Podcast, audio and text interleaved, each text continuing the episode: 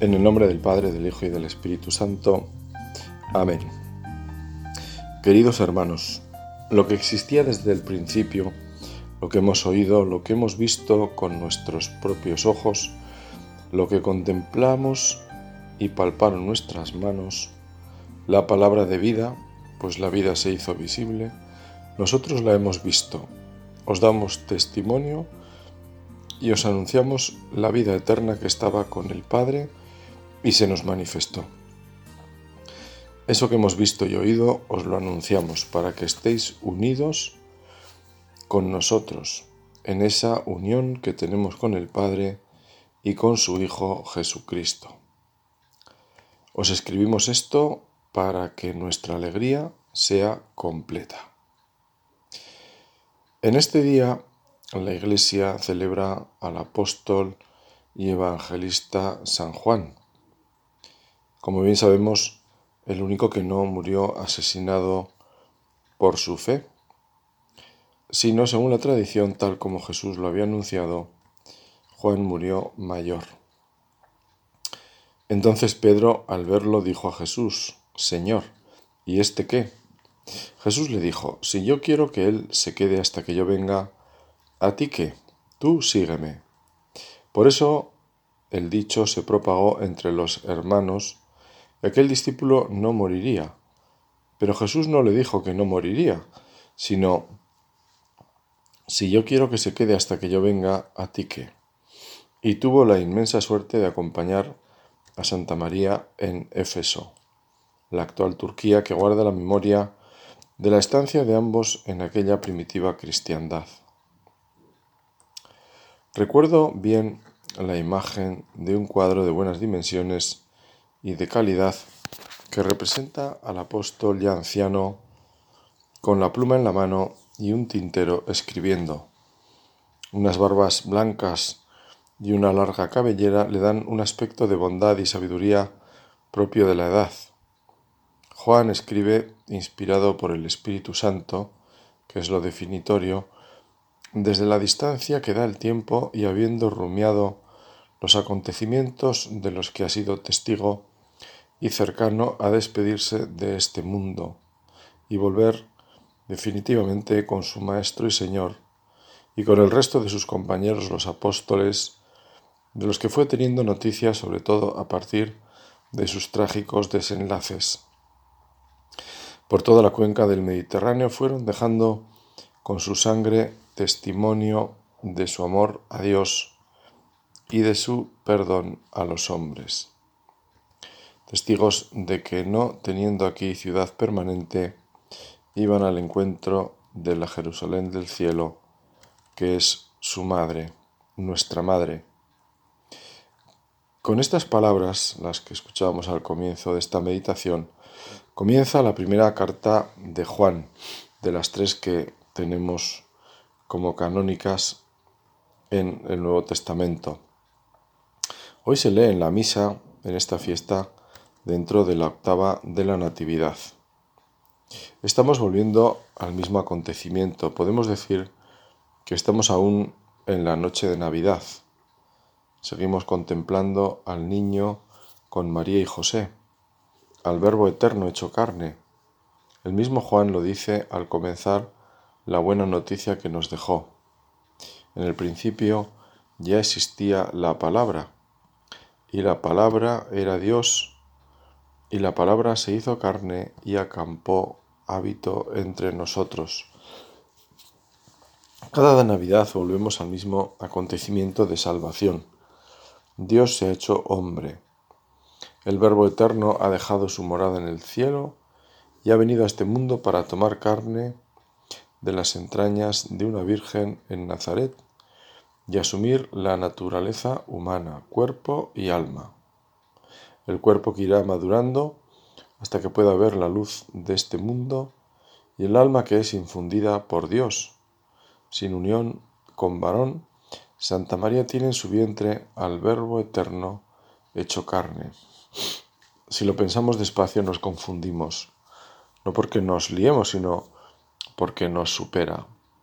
Por eso la Iglesia tejió unas expresiones después de mucho madurar su fe de expresarla paciente pero firmemente hasta aprobarla con autoridad en un concilio. ¿Quién es este verbo eterno? In principio erat verbum, se dice en latín, en arge eimi o logos, y que perdonen porque yo sé poquísimo griego, pero bueno, esto sí lo sé. Y me gusta pensar en esa expresión porque en ella escribió eh, San Juan. Me gusta oír esa expresión. En el principio ya existía la palabra. Así la pronunciaría San Juan, así la escribió también. El Espíritu Santo, Espíritu que iluminó a Juan para hacerlo, dejó esa expresión. ¿Quién es esa palabra con mayúscula? Era, afirma con autoridad la Iglesia, Dios de Dios, luz de luz, Dios verdadero de Dios verdadero, engendrado, no creado de la misma naturaleza que el Padre, por quien todo fue hecho, que por nosotros los hombres y por nuestra salvación bajó del cielo y se hizo hombre. Personalmente toda esta fórmula prefiero recordarla y la recuerdo mejor cantando. Y es que en España hay una misa que llamamos de pastorela, que se canta en la Navidad, la Nochebuena, el día lógicamente de Navidad y luego también en la octava, es decir, el día 1. Todavía, todavía hay muchos sitios en los que se canta y en ella, pues el credo también se canta, claro, con esas expresiones que nos dicen quién es el verbo y por qué se encarnó. Pero sobre todo se nos dice cantando, como cantan los ángeles en la liturgia. Santo, santo, santo es el Señor. Es que cantando se dicen también los grandes acontecimientos, las grandes emociones, las mejores noticias. En la antigüedad se ponía música a las gestas heroicas, pues así la Iglesia en sus celebraciones nos deja ponerle música cantando a este misterio de un Dios que se hace hombre. ¿Y para qué se hace hombre? Se me ocurrió preguntar a unos niños que habían venido a la parroquia días antes de la Navidad, ¿para qué se ha hecho hombre Jesús? ¿Por qué? Ya les advertí que la pregunta era difícil, que no era fácil. Y es que el verbo se encarna para redimirnos, es decir, para abrirnos las puertas del cielo que por nosotros y por nuestra salvación bajó del cielo, decimos en el credo. En último término, se hizo hombre con todas sus consecuencias y bien sabemos que esa fidelidad a la humanidad le llevó hasta la cruz. Hay pintores del barroco que han expresado esta relación dibujando al niño de Belén dormido plácidamente sobre una cruz. Y es que una imagen vale más que mil palabras. Y de esa forma están recogiendo la fe de la Iglesia en el sentido redentor de la vida de Cristo. En un sentido de redención que culmina evidentemente con la cruz, pero es que es toda la vida de Cristo. El niño es un niño también, redención. Por eso viendo ese cuadro, uno no puede menos de preguntarse, ¿Por qué esa representación? En el fondo no deja de ser la misma pregunta que hay ante el hecho mismo de la cruz, que en último término está relacionada con lo que escuchaba el mismo Jesús a algunos que viéndole colgado de la misma, pues le increpaban, si eres hijo de Dios, baja de ahí. Veamos si viene Dios a auxiliarlo, decían otros. Juan conserva, como María, muchas cosas en su corazón y su, y su memoria también, claro, que debió de acompañarle lúcida hasta el final, porque sus escritos así lo demuestran. Tenía el recuerdo de la cruz y, ¿por qué no?, lo que Santa María le contaría de los primeros años. ¿Cómo nos hubiera gustado que San Juan cumpliera lo que él mismo dejó escrito al final de su Evangelio. Hay también muchas otras cosas que Jesús hizo que si se escribieran en detalle, pienso que ni aun el mundo mismo podría contener los libros que se escribirían. Seguro que a Juan le interesa más ponernos ante el Señor como oyentes de la palabra que satisfacer nuestra curiosidad con detalles y anécdotas. No el mucho saber llena el ánima, sino el gustar de las cosas de Dios, decía San Ignacio. Y es que la buena noticia del Evangelio va más allá. Con lo que Dios ha querido transmitirnos, los santos han tenido suficiente para acercarse vitalmente a conocer a Dios. No olvidemos que el Espíritu sopla como quiere, y grandes pensadores han aprendido lo definitivo ante una imagen de Cristo en la cruz. ¿Y, qué no ¿Y no diremos de Cristo vivo en la Eucaristía? Y es que la palabra de Dios nos pone o nos lleva mejor ante la palabra hecha carne que está viva y que es Cristo resucitado. No somos una religión. Nuestra religión católica no es una religión solo de la palabra, del anuncio. Es verdad que hay un anuncio y que desde ese anuncio entra la fe, pero también es verdad lo que dijo Jesús, hay que nacer de nuevo. Y ese nacer no es una palabra, ese nacer es una realidad, es un acto, es una acción de Dios que nos hace nacer.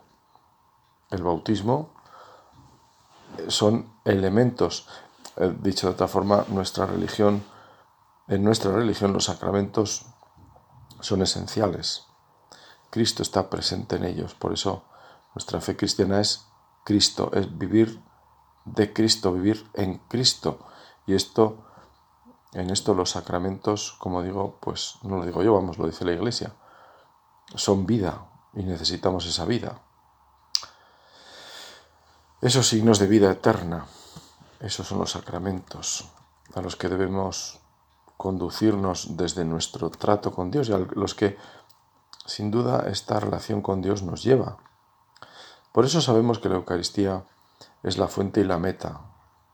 Cristo es Cristo vivo, por eso la Iglesia cuando proclama la buena noticia recogida en los libros de la Biblia, lo hace con la conciencia de que es palabra viva, es semilla viva, que dará frutos si la tierra de nuestro corazón está bien dispuesta. Con toda esta distancia, San Juan nos habla de la palabra de la vida. Qué expresión tan bella, porque aúna la grandeza de la expresión vocal la palabra, que es una maravilla de los humanos y expresión de nuestro ser, imagen y semejanza de Dios. Es lo que nos distingue,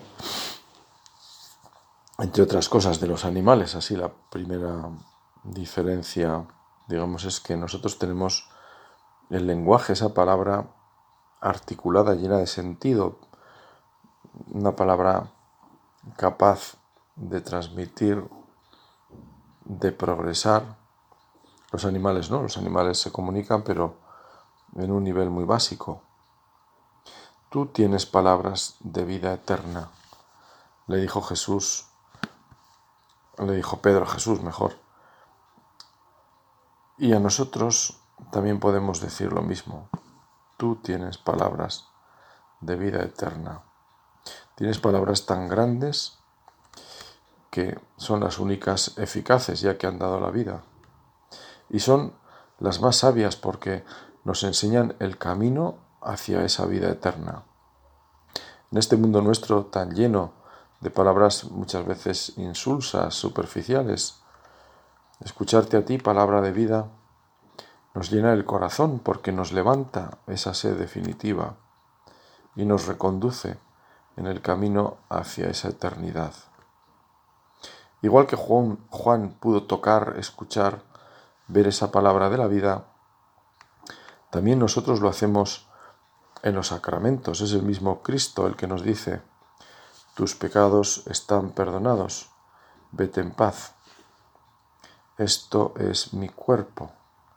Podemos ver porque sabemos que lo que hacemos a uno de estos se lo estamos haciendo al Señor. Son palabras suyas. ¿Es nuestra religión una religión muy tangible, si vale hablar así. Es de escuchar, de hablar, de ver, tocar, porque es una religión de vida. Nada más ajeno a nuestra fe que pensar en una religión en la que nos movemos en lo que no vemos y hablamos como al aire. No, aquí hablamos al sagrario, por ejemplo, y cuando hablamos cerrada la puerta de nuestro cuarto, lo hacemos al Dios que ve en lo escondido. Jesús utilizó también esas expresiones que entendemos, que son expresiones reales de comunicación. Dios nos ve, nos oye. Así hay una oración preparatoria de San José María que comienza de esa forma. Creo firmemente que estás aquí, que me ves, que me oyes. Si lo creemos de verdad, esto es revolucionario porque reforma, pone patas arriba toda nuestra vida. Dios me ve, Dios me oye. Y esto es porque le interesa lo que digo. El catecismo con mucha agudeza afirma en uno de sus puntos que cuando damos gracias a Dios por algo que nos ha ido bien, estamos convencidos que Dios nos ha oído, que esa oración le ha llegado a Dios. Sin embargo, cuando pedimos algo y no salen las cosas como expusimos, solemos decir, el Señor no me escucha. Y no es verdad. Nos recuerda el catecismo Dios, escucha siempre. Lo que se nos pide es humildad al pedir, confianza, perseverancia. Recordamos siempre la parábola del publicano y el pecador que subieron a rezar para situarnos ante Dios. ¿Desde dónde hablamos cuando oramos? se pregunta el catecismo. ¿Desde la altura de nuestro orgullo y de nuestra propia voluntad o desde lo más profundo de un corazón humilde y contrito?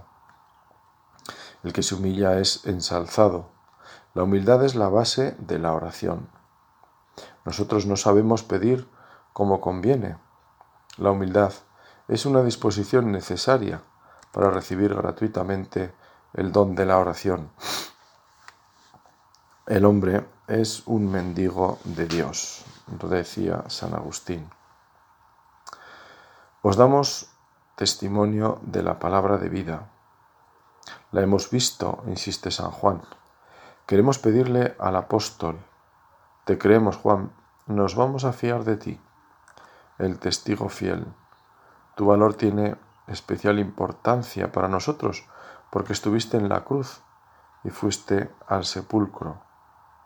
Quizá por eso la Iglesia proclama siempre en la Pascua tu testimonio. Tú estuviste en la cena tan cerca de Jesús y tantas horas tan largas para un hombre joven como tú en la cruz, viendo morir a Jesús, viendo sufrir a María. Tuviste que madurar mucho en aquellas horas interminables donde se te secarían las lágrimas. Los demás se fueron, desaparecieron. Tampoco de eso nos has dicho nada. Tantas cosas que has callado, Juan, y es que en el fondo, ¿qué más da? Tú llevas otro tono en tu mensaje. Nos hablas de la palabra de la vida, de la vida eterna que estaba junto al Padre. Es como si Jesús te hubiera abierto el corazón al misterio de las cosas del Padre y del Hijo, de las que ya niño Jesús tenía que atender a una costa del dolor lógico que les produjo a José y a María su ausencia. Recordamos aquel pasaje de Jesús en el templo. Todo este mensaje nos dice que es para que estemos unidos con el Padre y el Hijo, la fuente de la verdadera alegría, estar unidos a Dios.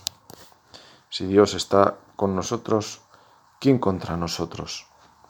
Con esta altura de mensaje, qué pobres resultan otros mensajes y otras palabras, porque todas son cortas y frágiles, ya que duran lo que dura la salud.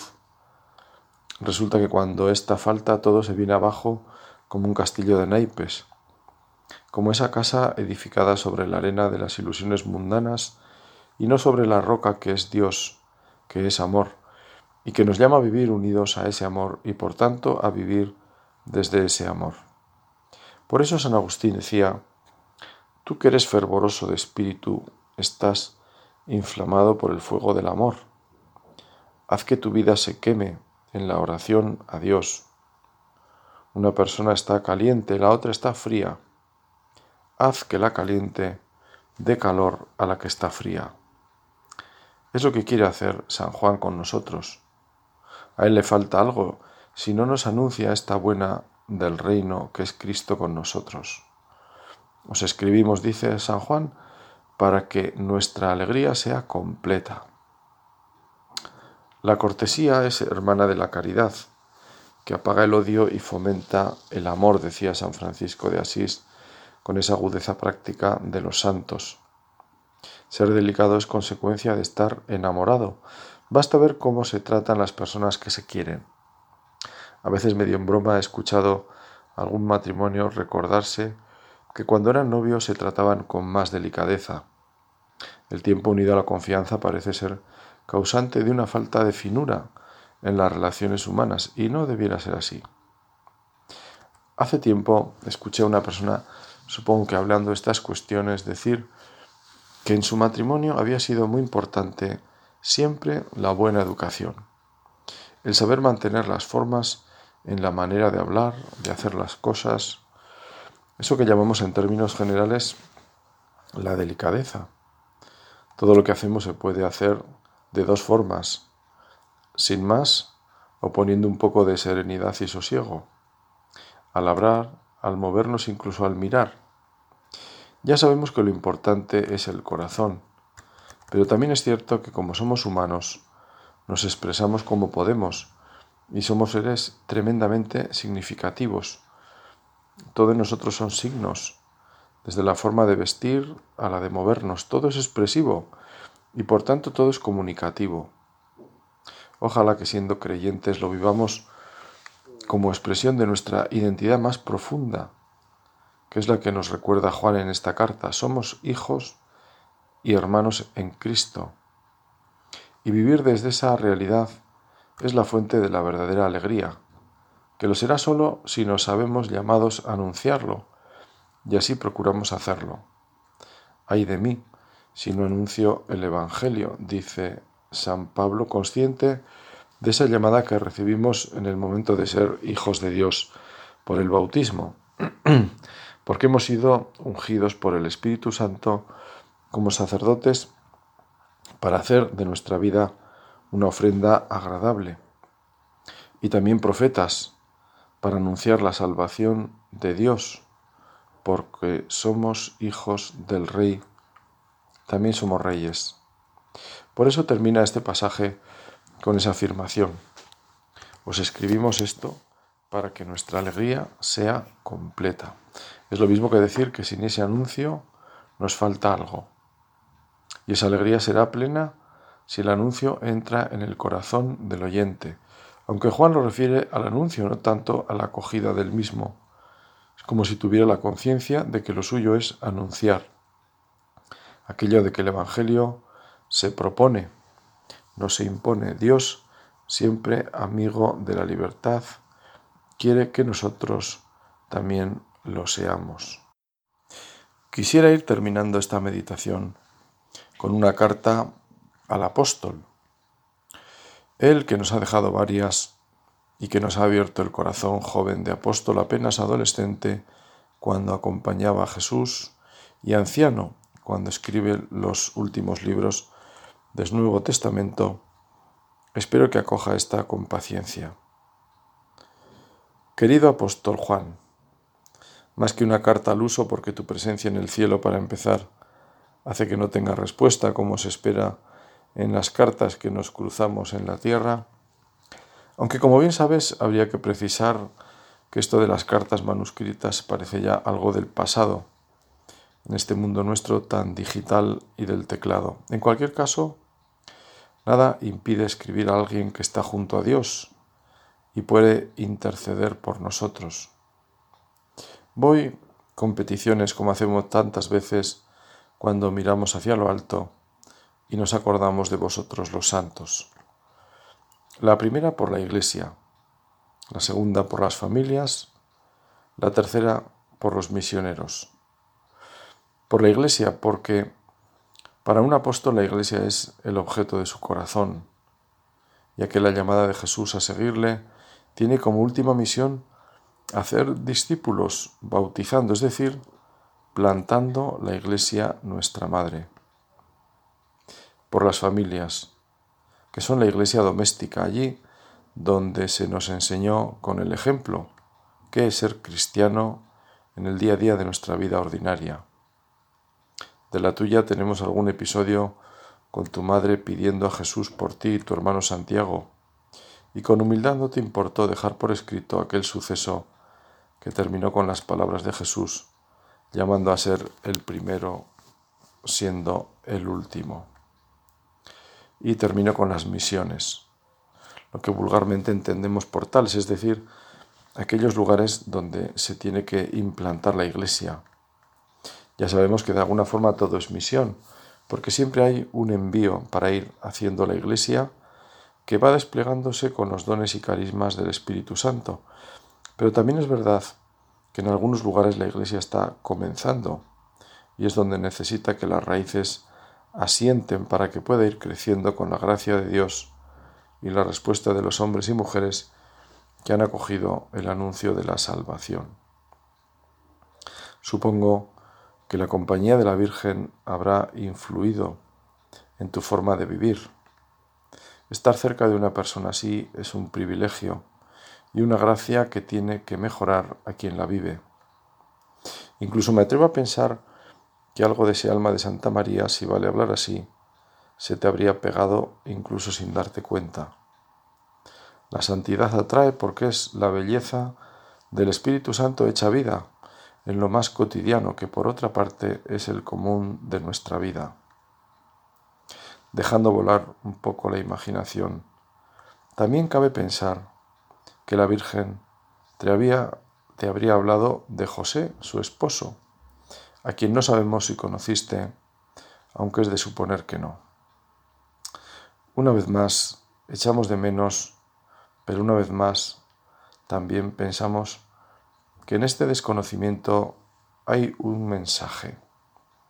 Lo importante no es tanto saber, sino vivir.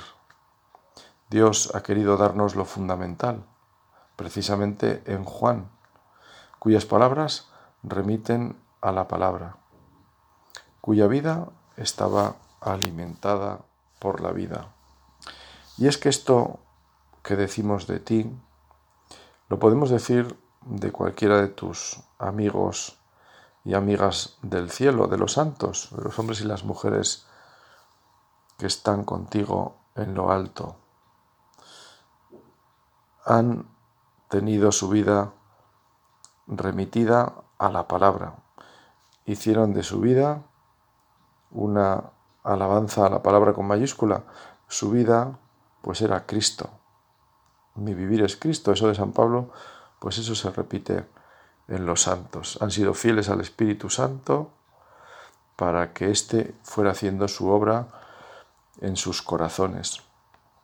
Como estamos en el año de San José, todo esto aplicabilísimo a San José, igual que, que, que en San Juan, tan cercano a él, tan cercano a la Virgen, ¿cuántas veces lo habremos pensado?